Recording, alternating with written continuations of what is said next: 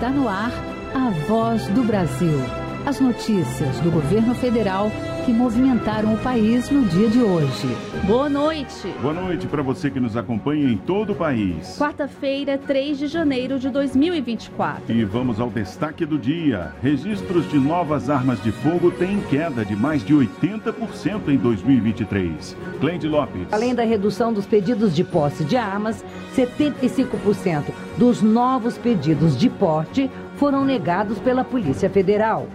E você também vai ouvir na Voz do Brasil. 86 milhões de brasileiras e brasileiros atendidos em 82% das cidades. Programa Mais Médicos atinge recorde no número de profissionais em atuação. Reduzir a fila e agilizar liberação de benefícios previdenciários para até 30 dias. E INSS realiza mais uma etapa para reforçar quadros de funcionários. Hoje, na apresentação da Voz do Brasil, Carolina Lima e Luciano Seixas e assista a gente ao vivo. Acesse o canal Gov no YouTube. O número de registros de novas armas de fogo caiu 82% em 2023 em relação ao ano anterior.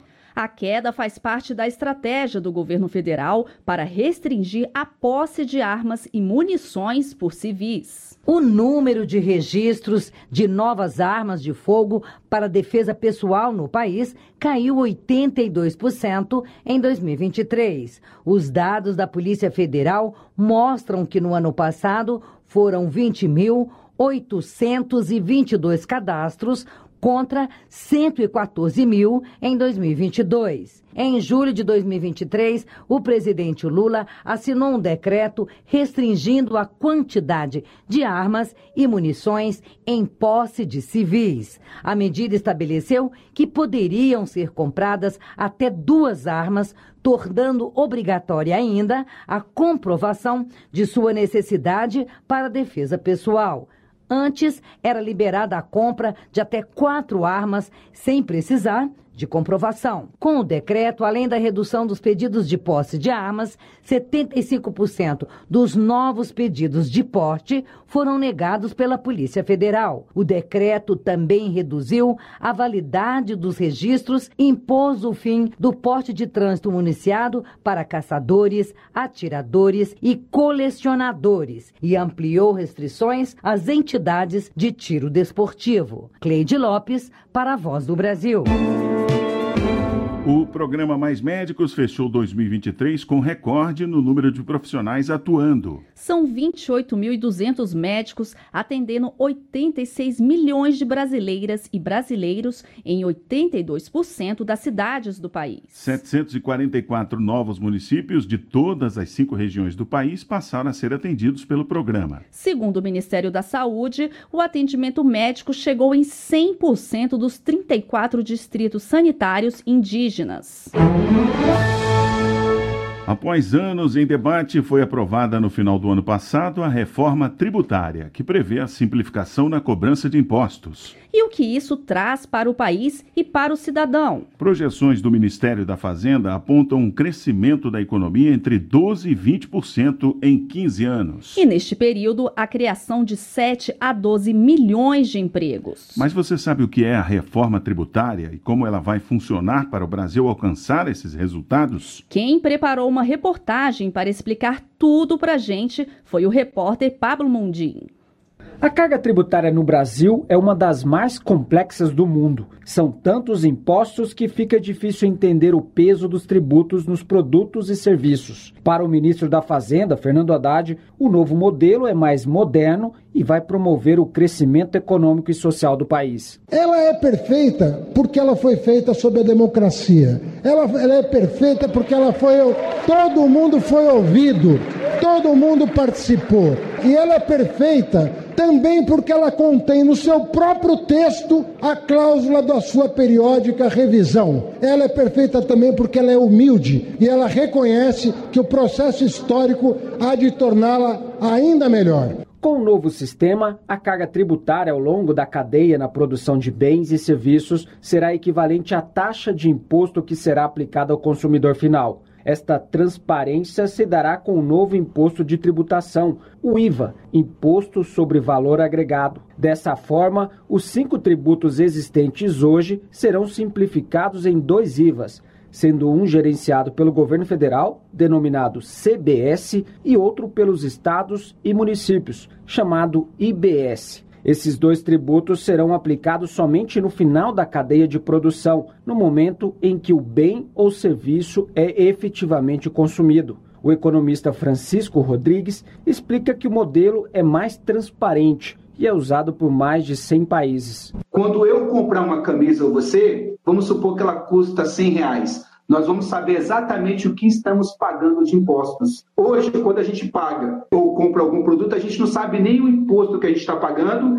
e nem o empresário sabe qual é o custo total que ele tem naquele produto. Então, quando a gente fala custo Brasil, é o que vai acontecer em relação ao IVA, ou seja, ele vai eliminar cada vez mais esse custo trazendo mais segurança para os investidores. A nova reforma também inclui diversos setores e serviços que pagarão uma alíquota menor, chamado de exceções, como os serviços de educação, saúde e de transporte coletivo de passageiros, e a isenção de cobrança para produtos como a Cesta Básica Nacional de Alimentos, a reforma ainda introduz o imposto seletivo sobre bens e serviços prejudiciais ao meio ambiente e à saúde, como cigarros e bebidas alcoólicas, e também estabelece a cobrança de impostos sobre renda e patrimônio, como IPVA para jatinhos, iates e lanchas. Pelo sistema atual, esses veículos não pagam tributos. As mudanças aprovadas não serão implementadas de imediato. Ao longo de um período de transição de 2026 até 2032, os tributos tributos serão unificados e a partir de 2033 os impostos vigentes atualmente serão completamente extintos. Reportagem Pablo Mundim.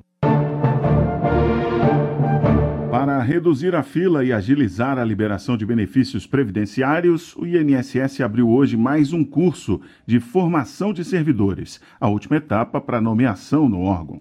A nova leva de quase 300 concursados deve reforçar os quadros do órgão. O ministro da Previdência Social, Carlos Lupe, afirmou que a meta é que o prazo de espera e análise para concessão de benefícios não passe de um mês. Moradora de Lages, em Santa Catarina, Pamela Coeste não esperava ser chamada agora para participar do curso de formação do INSS. Ela estava desempregada há cerca de um ano. Pois chamaram apenas duas pessoas e eu vinha logo em seguida, mas como uma não se matriculou, chegou minha vez, mas foi uma boa surpresa. Meus planos são me dedicar ao meu novo ofício e ser uma boa servidora. Em breve, o INSS vai contar com reforço no quadro de funcionários. 298 pessoas de todo o país participam em Brasília do curso de formação para o cargo de técnico de seguro social. A etapa do concurso público é classificatória e eliminatória e deve durar um mês. A medida faz parte do esforço do governo federal para ampliar os quadros do INSS e garantir mais agilidade na concessão de benefícios. Na abertura do curso, o ministro da Previdência Social, Carlos Lupe, lembrou que há 15 anos o INSS tinha 40 mil funcionários e no início de 2023 o número de colaboradores não chegava a 19 mil. Carlos Lupe disse que a ideia é incrementar o quadro funcional e reduzir o tempo de espera na fila para concessão de benefícios. Todo mês entra de 900 mil, um milhão de pedidos iniciais. Então, a cada mês você vai rodando. Entra mais de 900 mil, um milhão de pedidos. Estava em torno de 80, 90, até 100 dias a média de conclusão dos processos. Caiu para 48, 49. Agora está avançando bem e eu quero nesse ano, que entra em 2024, chegar à data de 30 dias de espera para a conclusão do benefício. Segundo o ministro, para reforçar os quadros do órgão, já foram convocados cerca de 1.200 servidores do último concurso. Outros 1.800 aprovados ainda aguardam nomeação. E o governo também investe na melhoria dos sistemas automatizados e das tecnologias, como o aplicativo Meu INSS, acessado por milhões de usuários. O presidente do INSS, Alessandro Antônio Stefanuto, lembrou o tamanho da previdência no Brasil. O INSS é uma casa onde as coisas têm que acontecer. A folha nossa dá quase 900 bilhões de reais, vamos bater um trilhão até o final do governo do presidente Lula. É tudo bilionário, monstruoso, não pode parar. E não é um gasto, é um investimento. Atualmente, 39 milhões e 300 mil pessoas recebem algum benefício do INSS. Reportagem Luana Karen resolver aquela pendência com a Receita Federal e ainda poder parcelar o pagamento pelo cartão de crédito. Você vai ouvir daqui a pouco mais detalhes sobre esse serviço.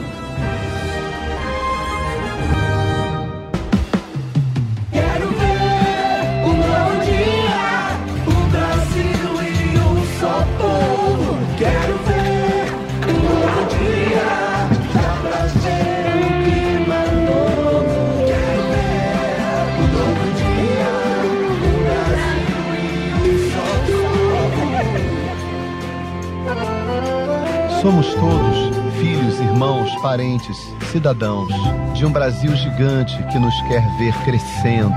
Filhos de uma mãe gentil que quer criar, educar, cuidar. Eu sou empreendedora, pai. Que quer muito mais do que ver seus filhos comendo. Quer que cada um cresça. Que cada um cresça. Seja dono de si, vire doutor e ver todos os seus filhos cuidados com o mesmo amor. Somos filhos de um Brasil que luta e não se curva. Que estende as mãos a todos, porque cada filho tem o seu valor. Um novo dia, dá pra ver o clima novo. Brasil, União e Reconstrução, Governo Federal transações via Pix movimentaram mais de 15 trilhões e 300 bilhões de reais em 2023. Mais de 158 milhões de usuários estão cadastrados no sistema de pagamentos e transferência automática de dinheiro criado pelo Banco Central. São 144 milhões de pessoas físicas e pouco mais de 13 milhões de pessoas jurídicas. Para este ano, o Banco Central já anunciou uma novidade o Pix automático vai permitir que os clientes agendem previamente pagamentos como contas de água e luz, escolas, faculdades, academias, condomínios e até parcelamento de empréstimos. A operação está prevista para começar em outubro. Você sabia que algumas dívidas federais podem ser pagas com cartão de crédito? Pois é, a Receita Federal retomou essa possibilidade para alguns serviços. O objetivo é facilitar a vida do contribuinte e evitar a inadimplência. Marcos Fernando Silva tinha dívidas com a Receita Federal. À época, o pagamento só podia ser realizado em dinheiro e foi assim que ele quitou o débito. Mas o servidor público do Acre avalia que a possibilidade de pagar com cartão de crédito é uma vantagem para o contribuinte, que facilita a vida de quem está devendo. Eu acredito que o processo de modernização do serviço público é muito importante, porque tudo aquilo que for facilitar vida do contribuinte é fundamental. E eu, como já utilizo meu cartão há bastante tempo e o, o gov.br também, eu acredito que é muito importante esse avanço, essa modernização, porque a sociedade já está passando por essa transformação. O projeto ainda é piloto uma continuidade do teste iniciado em fevereiro deste ano, que foi interrompido para ajustes no sistema. Por ele, débitos de até 15 mil reais podem ser pagos com cartões de crédito. Fique atento! Nesta fase poderão ser pagos os documentos de arrecadação de receitas federais, DARFs, emitidos pela Receita Federal e também DARF do Regularize e do Simples Nacional, além de multas por atraso na entrega das declarações do Simples Nacional. Quem explica mais sobre o serviço é Frederico Faber, coordenador geral de arrecadação e direito creditório da Receita Federal. Nossos serviços no nosso centro de atendimento virtual ECAC da Receita Federal, o contribuinte ele perceberá que algumas opções né, haverá a funcionalidade de pagamento online, pagar online. Então, tendo essa opção, é possível o contribuinte ele pagar com cartão de crédito, seja à vista, seja seja parcelado em 12 vezes. Uma ferramenta né, em que algumas situações podem socorrer o contribuinte. Nós temos situações em que o contribuinte ele precisa de uma certidão de regularidade, uma certidão negativa, precisa financiar algo, precisa ter um empréstimo público. Então, nessas situações, essa funcionalidade pode ser bastante útil. O sistema é implantado em parceria com o Banco do Brasil. A Receita acredita que com mais essa possibilidade, a inadimplência caia. E a ideia é, ao longo de 2024, ampliar gradualmente essa modalidade de pagamento para outras situações. O serviço de pagamento está disponível todos os dias da semana no Centro Virtual de Atendimento ao Contribuinte. Mais informações em gov.br barra Receita Federal. Reportagem Luciana Colares de Holanda. Você pode ajudar na construção de políticas públicas que influenciam o seu dia a dia. Está aberta a consulta pública sobre o Plano Nacional de Comunicação Antirracista. O prazo para participar vai até o dia 20 de janeiro. Yuri Silva, diretor de Políticas de Combate e Superação do Racismo do Ministério da Igualdade Racial, explica qual o objetivo do plano. Construir diretrizes para que o governo federal incentive as mídias de imprensa que têm o recorte racial como recorte central das suas coberturas, uma dimensão que é a dimensão institucional, que reconheça essas, essas imprensas, né, essas mídias, esses veículos como imprensa na cobertura do governo federal, numa dimensão publicitária e de patrocínios que destine recursos dos patrocínios federais também para esses veículos e não só para os veículos tradicionais da imprensa televisiva é, comercial. Então, o Plano Nacional de Comunicação Antirracista visa discutir todas essas questões que envolvem a mídia negra, é, uma mídia que tem cumprido um papel de defesa da democracia e de pautar assuntos relevantes na profundidade que a imprensa tradicional e comercial não faz. Para participar da consulta pública é simples. Basta acessar gov.br barra Participa Mais Brasil e deixar a sua contribuição. E estudantes de licenciatura, pretos, pardos ou quilombolas ganharam mais prazo para se inscreverem no programa de intercâmbio com a Universidade Pedagógica de Maputo, em Moçambique. O intercâmbio faz parte do programa Caminhos Americanos, que prevê intercâmbios de curta duração em países africanos, latino-americanos e caribenhos para combater o racismo e promover a igualdade racial no Brasil. O intercâmbio vai ter duração de 15 dias. As inscrições foram prorrogadas até o dia 19 de janeiro. Informações sobre o número de vagas, critérios para concorrer a uma vaga e como fazer a inscrição estão na página do Ministério da Igualdade Racial na internet, em gov.br barra Igualdade Racial. garantir a segurança do presidente, do vice-presidente e de familiares, além de assessorar a presidência em relação a assuntos estratégicos, são as missões mais conhecidas do GSI, o Gabinete de Segurança Institucional. Mas o órgão também tem participação em outras frentes, inclusive na proteção de fronteiras, segurança cibernética e monitoramento nuclear. Vamos saber mais sobre, sobre o trabalho do GSI na reportagem de Luana Karen. Quando o assunto é a segurança física do presidente e do vice-presidente da República, o Gabinete de Segurança Institucional, GSI, entra em campo. Criado em 1938 com o nome de Gabinete Militar, o órgão também já teve o nome de Casa Militar.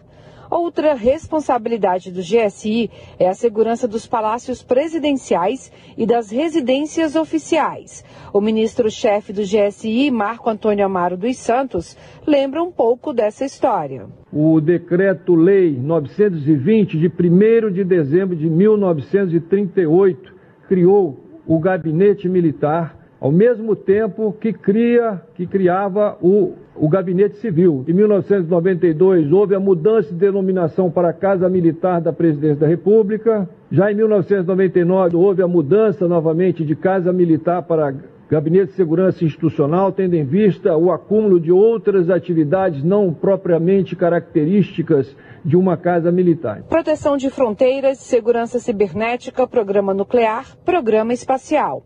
Em todos esses assuntos, também há a coordenação do GSI, o órgão tem estrutura física na esplanada dos ministérios e escritórios em três cidades onde moram familiares do presidente e vice-presidente. Em uma das salas do GSI, no Palácio do Planalto, fica o Centro Nacional de Emergência Nuclear. Do local, é possível acompanhar a situação de usinas nucleares em todo o mundo por meio de uma rede coordenada pela Agência Internacional de Energia Atômica. É também no local que são conduzidos exercícios nas usinas nucleares de Angra dos Reis, como, por exemplo, a simulação de rotas de fuga em casos de emergência. Como explica o almirante André Conde, secretário de Acompanhamento de Assuntos Estratégicos. O GSI é o órgão central do nosso CIPROM, Sistema de Proteção Nuclear Brasileiro.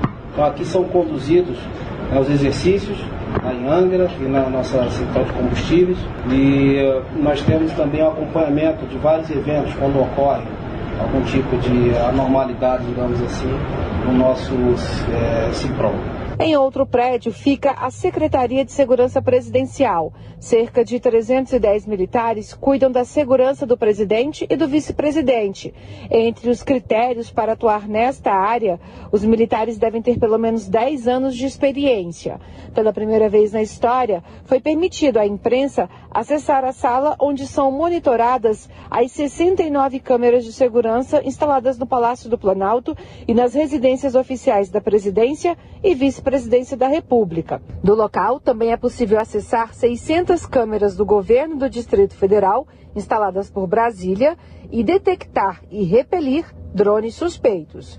O ministro Marco Antônio Amaro dos Santos falou sobre a segurança presidencial. Segurança do presidente da República, do vice-presidente da República e dos familiares outros, os filhos e filhas do presidente da República, estão sob responsabilidade do Gabinete de Segurança Institucional. Ou seja, hoje não há participação da Polícia Federal especificamente na segurança do presidente, do vice-presidente e dos outros familiares. O que existe sim é a presença de dois delegados que um ou outro se revezam no acompanhamento em eventos do presidente, mas não com a finalidade da segurança presidencial em si. Para aumentar a segurança do complexo, nos próximos meses serão instaladas mais 708 câmeras de segurança nos prédios da presidência. É um reforço de mais de 10 vezes a quantidade de câmeras existentes hoje. Também há a previsão de instalação de vidros blindados no térreo do Palácio do Planalto e de pinos hidráulicos na base da rampa do prédio, evitando que veículos suspeitos invadam o local. Ao todo, o GSI conta com 1.066 servidores, sendo 1.022 militares. Reportagem Luana Karen mês de janeiro, considerado pelo setor de turismo como alta temporada, vai ter mais ofertas de voos. Vão ser mais de 26 mil novos voos, resultado do programa Conheça o Brasil Voando, do Ministério do Turismo, junto com empresas aéreas. A maior parte dos novos voos vai ter como destino regiões litorâneas do Nordeste e da região Sul. Quem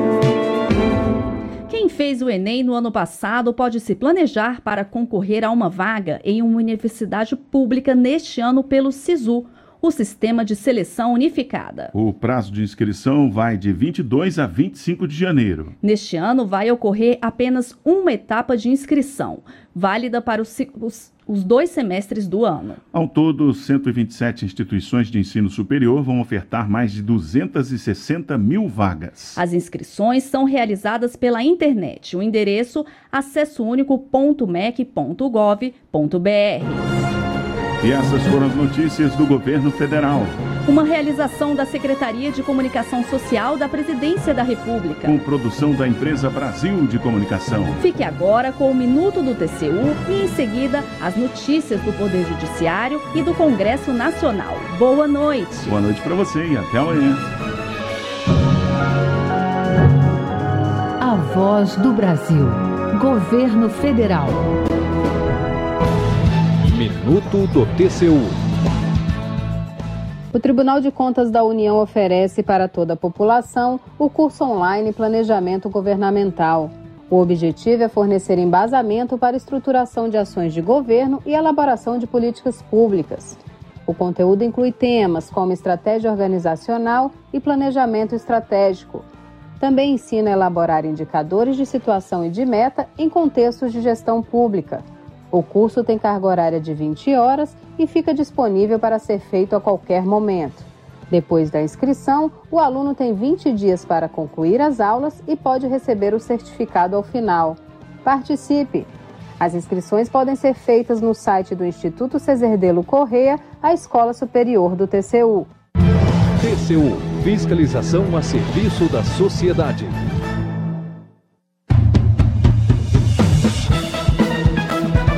Você vai ouvir agora notícias do Poder Judiciário. STF pede informações para analisar pedido sobre participação do Brasil no torneio pré-olímpico. TSE assina contrato com o Sebrasp para a realização de concurso unificado. Universidade do Estado do Amazonas terá que resguardar vaga de aluno superdotado de 11 anos. Boa noite, eu sou Marcela Luiza. E eu sou Walter Lima.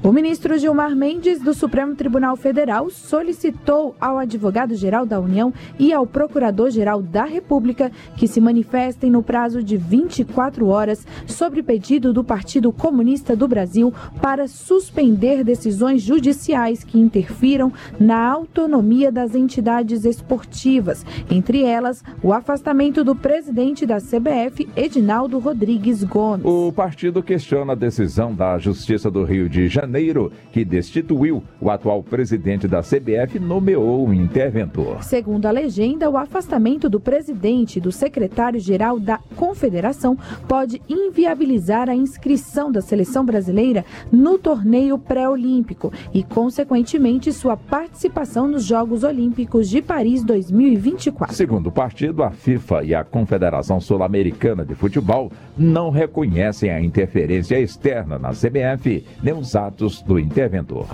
STF recebe mais uma ação contra a lei que institui o marco temporal indígena. Sobre o mesmo tema, já foi apresentada uma ação pedindo a validação da lei aprovada pelo Congresso Nacional e outra questionando sua validade. Marta Ferreira. A ação foi apresentada pelo Partido dos Trabalhadores, Partido Comunista do Brasil e Partido Verde. Eles questionam a validade de regras aprovadas pelo Congresso Nacional que estabelecem que os povos indígenas só têm direito ao reconhecimento e demarcação de territórios se comprovarem a presença nas áreas em 5 de outubro de 1988, data da promulgação da Constituição Federal. Os partidos argumentam que o Supremo Tribunal Federal já concluiu que a adoção do marco temporal para definir a ocupação tradicional da terra pelas comunidades indígenas não é compatível com a proteção constitucional aos direitos dos povos indígenas sobre seus territórios.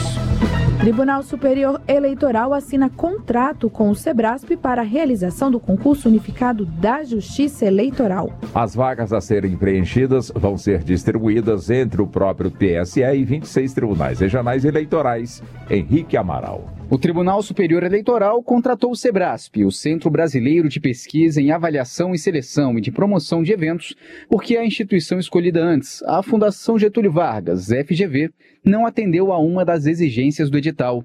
O concurso unificado da Justiça Eleitoral vai selecionar 520 novos servidores. A Universidade do Estado do Amazonas terá que resguardar vaga no curso de licenciatura em matemática para um aluno superdotado e com altas habilidades de 11 anos. A decisão do juiz plantonista atende à ação proposta pela Defensoria Pública e exige que o Estado realize um exame de avanço escolar para o estudante em até 45 dias. Marcelo de la Libera. O magistrado considerou um relatório neuropsicológico apresentado pelos representantes do aluno concluindo que ele preenche os critérios para altas habilidades e superdotação acadêmica. Considerando a diferença entre o ambiente universitário e o ensino fundamental, o juiz enfatizou que uma avaliação multidisciplinar seria ideal para determinar os possíveis impactos do avanço escolar, mas o curto prazo para matrícula e o recesso forense tornariam isso inviável. O Tribunal de Justiça de São Paulo manteve a condenação de dois donos de um bar por exploração de jogos de azar e do bicho. As penas foram fixadas em sete meses de prisão em regime inicial aberto, além de pagamento de multa. O caso foi julgado depois que a Polícia Militar confirmou que os comerciantes são donos do estabelecimento com três máquinas do tipo caça-níquel e uma do jogo do bicho. O entendimento da Justiça foi de que já configura crime o fato de os equipamentos ilícitos estarem em funcionamento no bar. Você acompanha outras notícias do Poder Judiciário em 104,7 FM para Distrito Federal e em torno, e também pela internet. Acesse radiojustiça.jus.br E siga pelo X, antigo Twitter. twitter.com barra Rádio TV Justiça. Uma boa noite. E até amanhã. Notícias do Poder Judiciário, uma produção da Rádio Justiça, Supremo Tribunal Federal.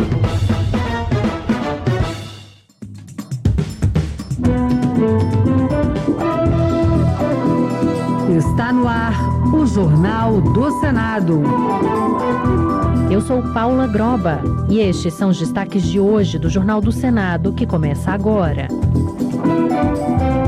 Começa a valer limite para juros rotativos no cartão de crédito.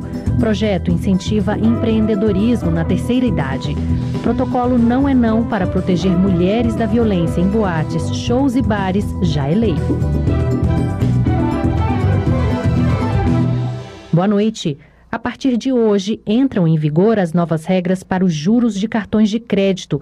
Pagamentos parciais da fatura após o vencimento incidirão juros limitados a 100% da dívida. A lei ainda permite a portabilidade do saldo devedor para qualquer instituição financeira autorizada pelo Banco Central. Durante votação no Senado, o relator senador Rodrigo Cunha destacou a urgência em limitar os juros do cartão, que atualmente alcançam 450% do valor da dívida. A repórter Janaína Araújo tem as informações. A medida faz parte da lei do programa Desenrola Brasil, sancionado no início de outubro do ano passado, que determinou 90 dias para um novo modelo de cobrança de juros acordado entre governo, Banco Central e as instituições financeiras.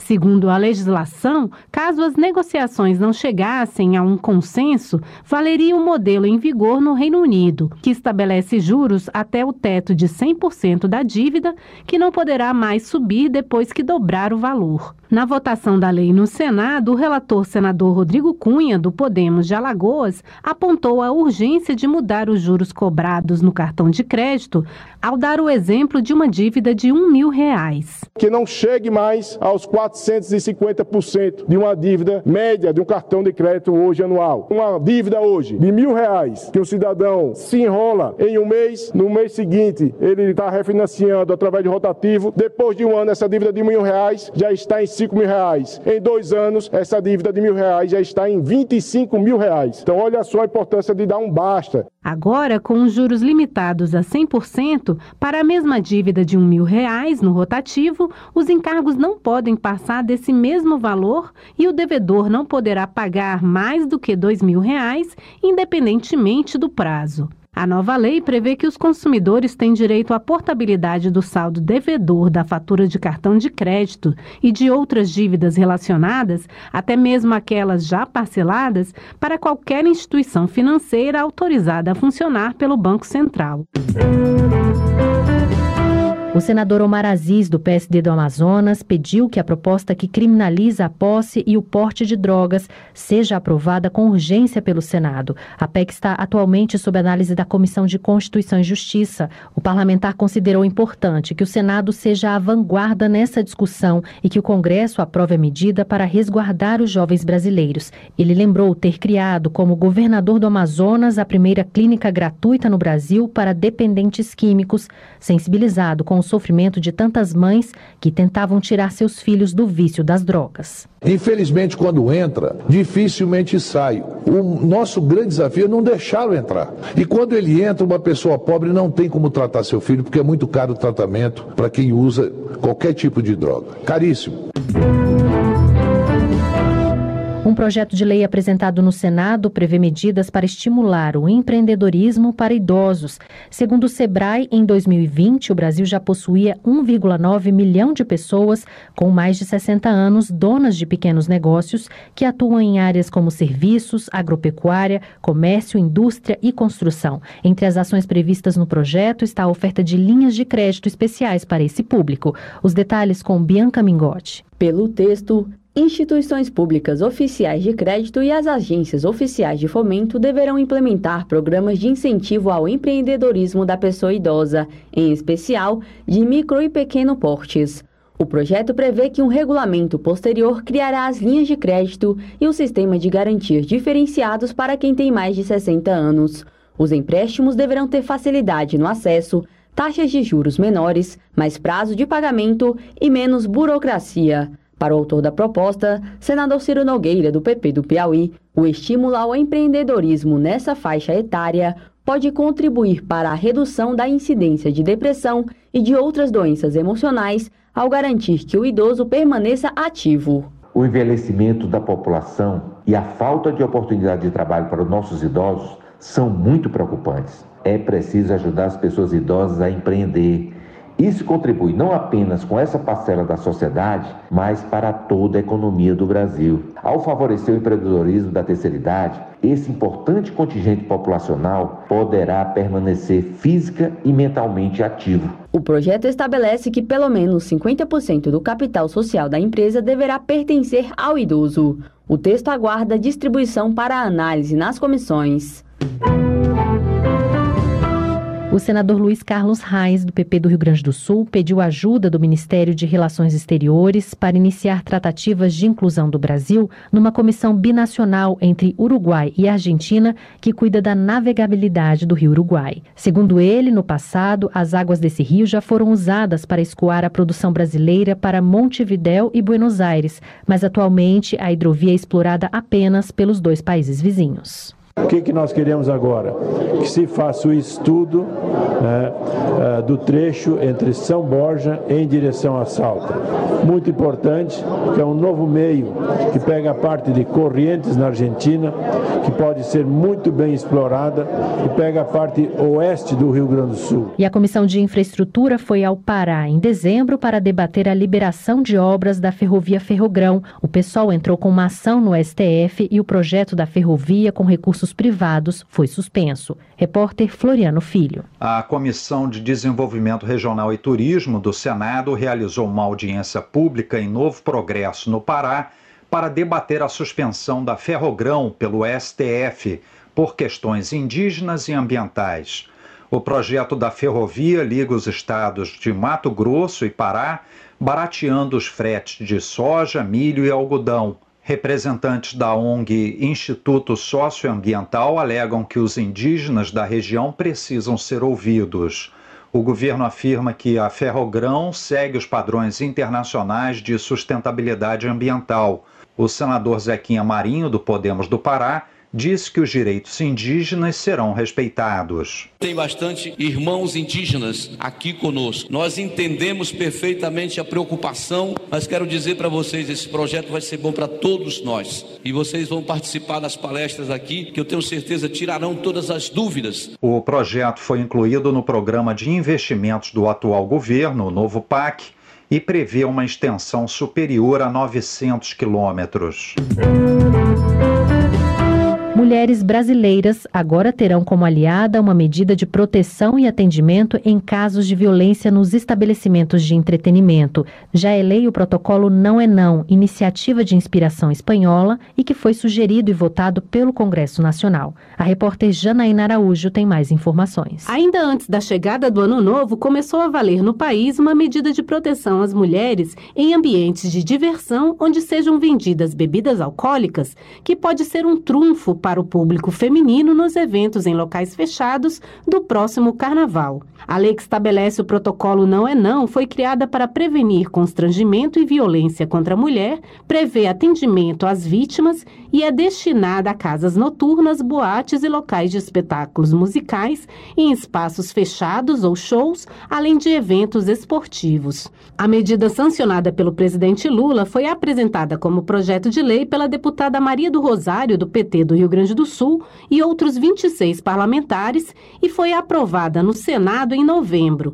Relatada em plenário pela senadora Augusta Brito, do PT do Ceará, a proposta combate condutas como estupro, assédio e importunação sexual. Percebe-se claramente a sensibilidade do parlamento brasileiro de reduzir os riscos de violência ou sua efetiva ocorrência em estabelecimentos de lazer, em eventos culturais e esportivos, engajando o poder público e parceiros privados no propósito comum de promover o fim da violência contra nós mulheres. A relatora destacou ações previstas na nova lei, como o treinamento de colaboradores de estabelecimento de lazer e de eventos. O descumprimento à nova legislação pode render advertência, multa e, em casos de reincidência, interdição do estabelecimento.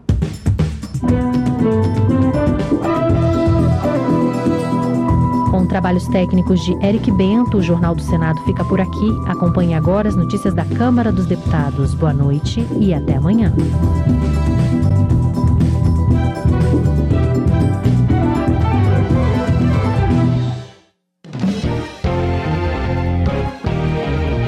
Jornal. Câmara dos Deputados. Congresso promulga lei sobre marco temporal para terras indígenas. Mais polêmicas seguem na Justiça. Deputados celebram coleta do número de assinaturas necessárias para criar a CPI do crime organizado. Projeto que busca concretizar direito de autistas à nutrição é aprovado na Câmara. Boa noite. Uma proposta aprovada pela Comissão de Constituição e Justiça da Câmara tem o objetivo de concretizar o direito à nutrição de pessoas com transtorno do espectro autista. A reportagem é de Paula Moraes. O transtorno do espectro autista é um distúrbio do neurodesenvolvimento, caracterizado por desenvolvimento atípico, manifestações comportamentais, déficits na comunicação e na interação social, entre outras características. Ele se apresenta em níveis diferentes, indo do leve ao severo. O texto aprovado inclui um dispositivo na lei que cria a Política Nacional de Proteção dos Direitos da Pessoa com Transtorno do Espectro Autista, para deixar claro que o direito à nutrição alimentação adequada e a terapia nutricional compreende todas as ações de promoção, proteção e recuperação da pessoa com transtorno do espectro autista sob o ponto de vista nutricional, realizado por profissional de saúde legalmente habilitado, seguindo protocolos clínicos e diretrizes terapêuticas publicadas pela autoridade competente. O relator, deputado Ricardo Aires, do Republicanos do Tocantins, destacou a possibilidade de pessoas dentro do espectro autista apresentarem com relação à comida, o que demanda um olhar profissional. Os aspectos nutricionais das pessoas com transtorno do espectro autista têm certas especificidades. Por exemplo, a preferência sempre a determinados tipos de alimentos ou recusa a outros pode causar deficiência seletiva de nutrientes em razão da pouca variação nessa dieta. A proposta é que tem o objetivo de concretizar o direito à nutrição de pessoas com transtorno do espectro autista segue ao Senado. Da Rádio Câmara, de Brasília, Paula Moraes.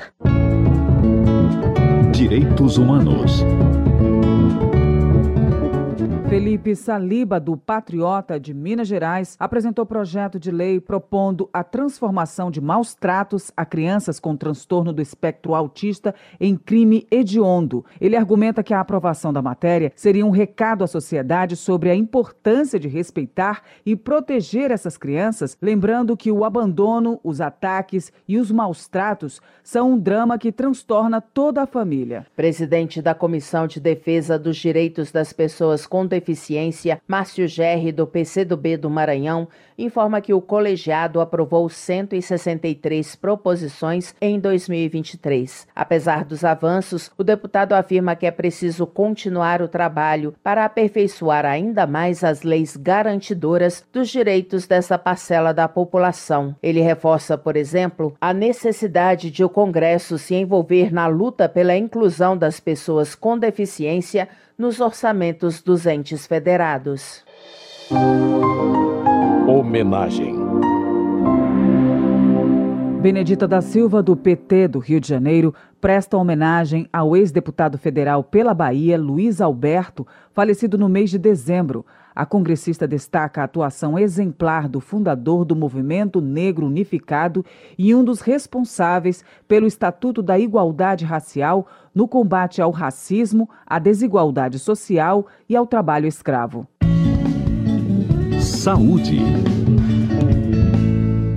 Luciano Alves, do PSD, destaca o compromisso do governo do Paraná com a saúde pública, mencionando a recente liberação de um bilhão de reais para dezenas de cidades do estado. Ele afirma que, graças à verba estadual, foram realizadas 500 cirurgias eletivas em Foz do Iguaçu, aliviando a espera na unidade de pronto atendimento do município. Paulão do PT de Alagoas denuncia que o desastre ambiental em Maceió, que obrigou a retirada abrupta de 60 mil pessoas de suas casas, prejudicou a estrutura de saúde mental da cidade. O parlamentar lembra que, ao todo, cinco bairros da capital foram atingidos, obrigando o fechamento do Hospital Doutor Portugal Ramalho e de três casas de acolhimento. Pastor Henrique Vieira, do pessoal do Rio de Janeiro, questiona o financiamento público de comunidades terapêuticas, alegando que as instituições enfrentam denúncias de tortura, internação compulsória,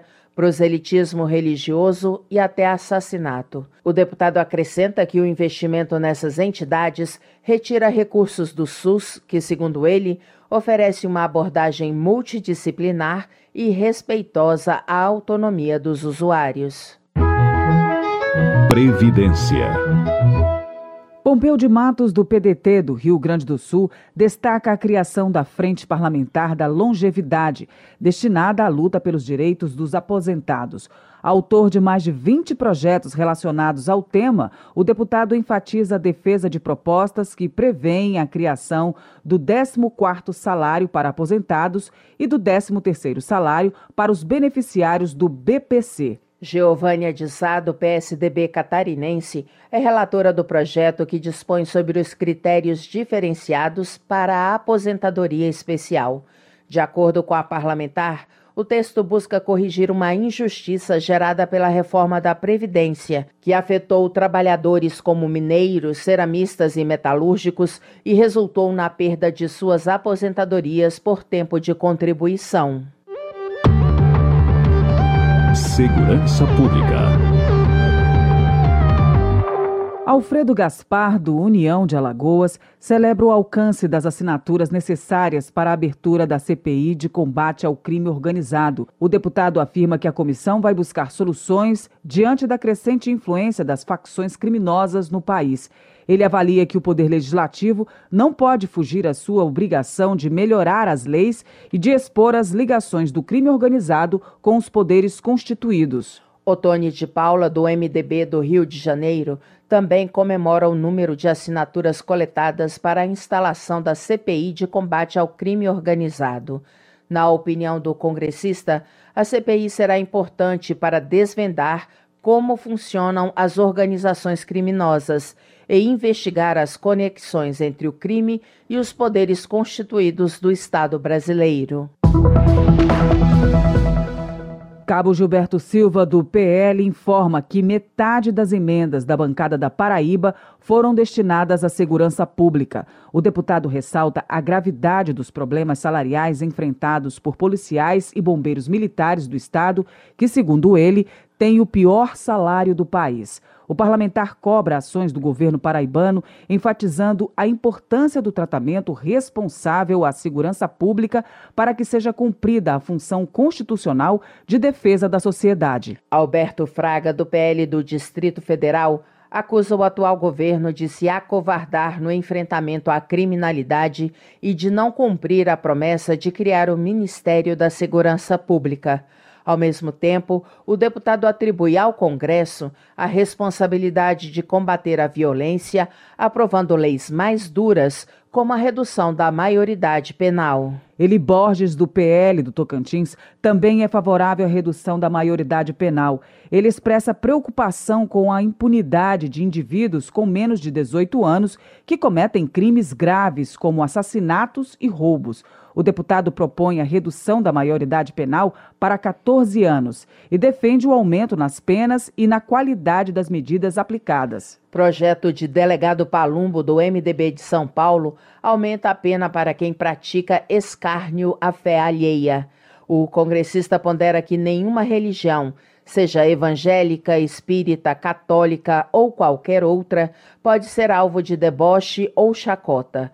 Ele acredita que atitudes como rasgar a Bíblia em público ferem a fé das pessoas e devem ser punidas de forma exemplar. Economia. Kiko Seleguin, do PT, ressalta sua disposição de continuar lutando para que a privatização da Sabesp, Companhia de Saneamento Básico de São Paulo, aprovada pela Assembleia Legislativa, não se concretize. O deputado reitera que a entrega do patrimônio público vai trazer prejuízos à população, tanto em relação aos serviços prestados como em relação às tarifas pagas. Carlos Zaratini, do PT, critica a mudança de posicionamento do governo de São Paulo em relação à privatização da Sabesp. Segundo ele, o governador só admitiu que venderia a companhia de saneamento do estado após vencer as eleições do ano passado. O deputado observa que a Sabesp é uma empresa lucrativa, eficiente e com baixo índice de reclamações em comparação a outras empresas do setor. Saulo Pedroso, do PSD, elogia a recente aprovação da reforma administrativa do Estado de São Paulo na Assembleia Legislativa. Ele enfatiza a importância da ação em meio ao debate nacional sobre equilíbrio fiscal e corte de gastos. Na visão do deputado, a reforma paulista deve servir de exemplo para mudanças no âmbito federal, visando a economia de recursos públicos e a responsabilidade fiscal. Desenvolvimento Regional. Merlong Solano, do PT, registra a inauguração do terminal pesqueiro do Porto Piauí. Ele explica que, posteriormente, serão entregues o terminal de grãos e fertilizantes e o terminal do futuro, focado em hidrogênio verde e amônia. O deputado entende que a zona de processamento de exportação e o porto Piauí vão impulsionar a economia do estado a níveis mais próximos do restante do país. De acordo com Paulo Marinho Júnior, do PL, a população de Caxias, no Maranhão, está revoltada com o descaso da gestão local em relação ao uso das verbas públicas. Segundo o parlamentar, enquanto a prefeitura promove gastos excessivos em festas, faltam recursos essenciais para medicamentos, merenda escolar e transporte público. Valmir Assunção, do PT, registra a realização das conferências nacionais da assistência social e da segurança alimentar em Brasília no mês de dezembro. O congressista destaca a participação de representantes da Bahia nos eventos que, segundo ele, buscam o fortalecimento de políticas públicas dos respectivos setores. Política. Afonso Rando, PP Gaúcho, se diz estarrecido com os gastos do executivo em 2023. Dados oficiais mostram que o presidente Lula gastou 15 milhões de reais com cartão corporativo no primeiro ano de mandato. De acordo com o deputado, foram 15 viagens internacionais que somaram 62 dias fora do Brasil. O parlamentar classifica os números como escandalosos e revoltantes. Professor Paulo Fernando, do Republicanos do Distrito Federal, apresentou o projeto de lei para permitir o uso da assinatura eletrônica no apoiamento de eleitores à criação de partido político. Ele explica que o texto visa reduzir a burocracia, modernizar o sistema, desafogar a justiça eleitoral e, principalmente, fortalecer o Estado democrático. Meio Ambiente. Emidinho Madeira, do PL de Minas Gerais, pede apoio dos parlamentares para derrubar um decreto que proibiu a renovação de licenças para a caça de javalis. De acordo com o deputado, a população desses animais tem crescido e causado prejuízos aos produtores rurais. Ele pede ao IBAMA e ao Exército que auxiliem na busca de soluções para que a situação não saia do controle. Ao fazer um balanço do ano de 2023, Heitor Chu, do PSB do Rio Grande do Sul, lamenta as intempéries enfrentadas pelos gaúchos, primeiro com as secas e depois com as enchentes.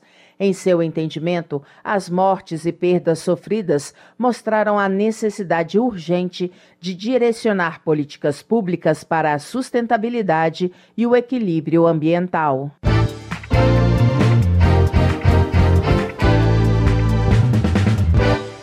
A polêmica sobre a tese do marco temporal para a demarcação de terras indígenas está longe de acabar e continua dividindo a opinião dos parlamentares no Congresso Nacional. A bancada que apoia o setor agropecuário quer incluir na Constituição a regra de que a demarcação só poderá ser feita nos territórios ocupados pelos povos originários até 5 de outubro de 1988, data da promulgação da Carta Magna. A reportagem é de José Carlos Oliveira. O Congresso Nacional promulgou o complemento da lei do marco temporal, contendo os trechos inicialmente vetados pelo presidente Lula. A derrubada dos vetos, no entanto, não encerra a queda de braço entre os três poderes em torno da tese que só admite a demarcação de terras indígenas que já estavam ocupadas pelos povos originários até 5 de outubro de 1988, data da promulgação da Constituição.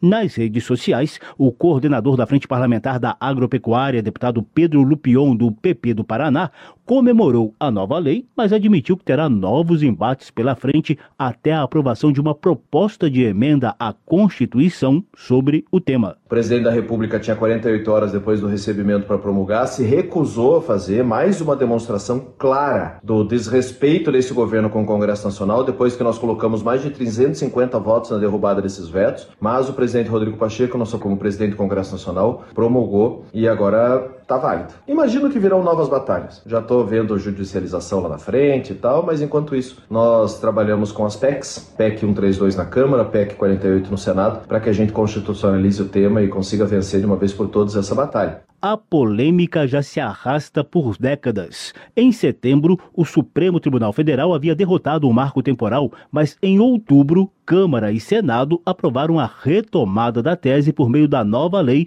parcialmente vetada pelo presidente Lula. Após a derrubada dos vetos pelo Congresso em dezembro, PT, PCdoB, PV, PSOL e Rede Sustentabilidade recorreram ao STF pedindo a nulidade de vários trechos da legislação. Ainda no plenário do Congresso, a coordenadora da Frente Parlamentar em Defesa dos Povos Indígenas, deputada Célia Chacriabá, do PSOL de Minas Gerais, expôs argumentos culturais, humanitários e ambientais contra o marco temporal. A tese do marco temporal é uma tese anticivilizatória de país. É premiar ladrões de terras indígenas. Desde uma derrota para toda a humanidade. Acabamos de chegar da COP. E nós, povos indígenas, somos tidos como uma das últimas soluções para barrar a crise climática. Também indígena, a deputada Silvia Wayampi, do PL do Amapá, rebateu em nome da oposição. Nós não podemos voltar na história e impor sobre vocês, brasileiros assim como eu, que paguem uma dívida do passado. Nós não podemos impor que brasileiros sejam prejudicados por uma instrumentalização para colocar indígenas contra outros brasileiros. O coordenador da Frente Parlamentar Ambientalista, deputado Nilton Tato, do PT de São Paulo, criticou a postura da bancada ruralista e previu dificuldades para a exportação do agronegócio brasileiro diante das novas exigências de sustentabilidade socioambiental no mercado internacional. O agronegócio não precisa das terras indígenas. É importante que o agronegócio entenda que tirar direito dos povos indígenas é dar um tiro no pé no próprio agronegócio. Não estão entendendo isso. Talvez falta um pouco de mais clareza para a direção da frente parlamentar da agropecuária, que tem um olhar estreito, um olhar curto, que não contribui para o Brasil. Com a promulgação dos vetos derrubados, a lei do marco temporal passou a considerar como terras tradicionalmente ocupadas aquelas que até 5 de outubro de 1988 eram comprovadamente usadas pelos indígenas para atividades produtivas e necessárias à preservação dos recursos ambientais e à reprodução física e cultural. Também passam a valer a proibição de ampliação de terras já demarcadas, a adequação dos processos ainda não concluídos às novas regras e a da demarcação de terras em desacordo com a nova lei. Da Rádio Câmara de Brasília, José Carlos Oliveira. Coronel Fernanda, do PL de Mato Grosso, defende a lei do marco temporal, argumentando que é preciso pensar nos proprietários que, anos atrás, receberam do poder público o direito de morar em territórios que hoje são reivindicados como pertencentes aos povos originários. Ela se diz preocupada com a insegurança gerada pelas demarcações pós-Constituição de 1988. De acordo com a congressista, muitas áreas estão sendo contestadas sem estudos técnicos para determinar se são realmente indígenas. Coronel Assis, do União de Mato Grosso, critica a possibilidade de judicialização do marco temporal aprovado pelo Congresso. Em sua visão, o texto conta com o apoio do povo brasileiro, já que seus representantes, deputados e senadores, derrubaram inclusive os vetos presidenciais. Ele solicita aos parlamentares discordantes que respeitem a decisão final em nome da paz no campo. Termina aqui o jornal Câmara dos Deputados, com trabalhos técnicos de Indalécio Vanderlei e apresentação de Luciana Vieira e Val Monteiro. Boa noite para você. A Voz do Brasil retorna amanhã. Uma boa noite. Você ouviu A Voz do Brasil. Boa noite.